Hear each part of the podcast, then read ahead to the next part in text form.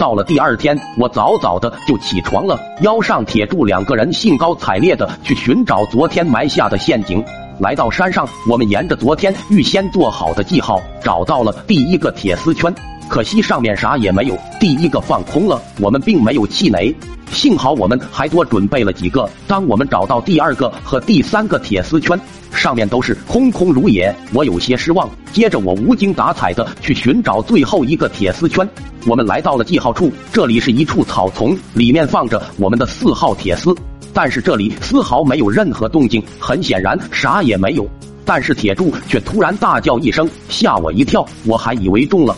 于是我凑过去看，铁柱说：“这个铁丝圈已经连根拔起了，说明肯定中了。只可惜铁钉太短了，插在地下不牢固，让他给跑了。”铁柱叹了一口气说：“早知道换一根大点的铁钉就好了。”接下来我们就开始改良铁丝圈了。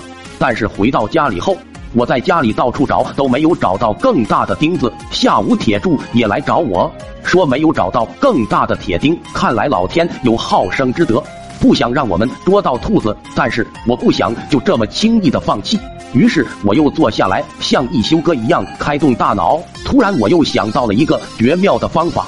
虽然没有钉子，但是我们可以用筷子来代替，再用铁锤把筷子锤进地下就好了。于是我赶紧去厨房拿了几根筷子，用小刀在上面刻了一个凹槽，把铁丝的另一端绑在这个凹槽里。一根完美的铁丝圈就制作好了，然后我们又照着四号铁丝圈的尺寸做了四个铁丝圈。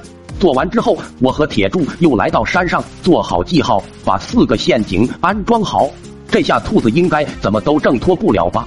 可是第二天，等到我们上山去检查，发现四个陷阱又是空空如也，这下彻底打击到我的自尊心了。我一直以为我是咱村里最聪明的人，没想到连只兔子都捉不着。回到家里，妈妈正要去做饭，这时说巧不巧，刘大爷又从我家门口走过，手里拎着两只大兔子，他嘴里还哼着歌，都是熟人。妈妈见了长辈，和刘大爷打了个招呼，刘大爷笑着回家了。妈妈看着刘大爷手里的兔子，随口问了我一句：“一只你的兔子捉到了没有？我还等着吃你的兔子肉呢。”我很无奈，只好跟妈妈说：“这两天天气不好，兔子还没有出动呢。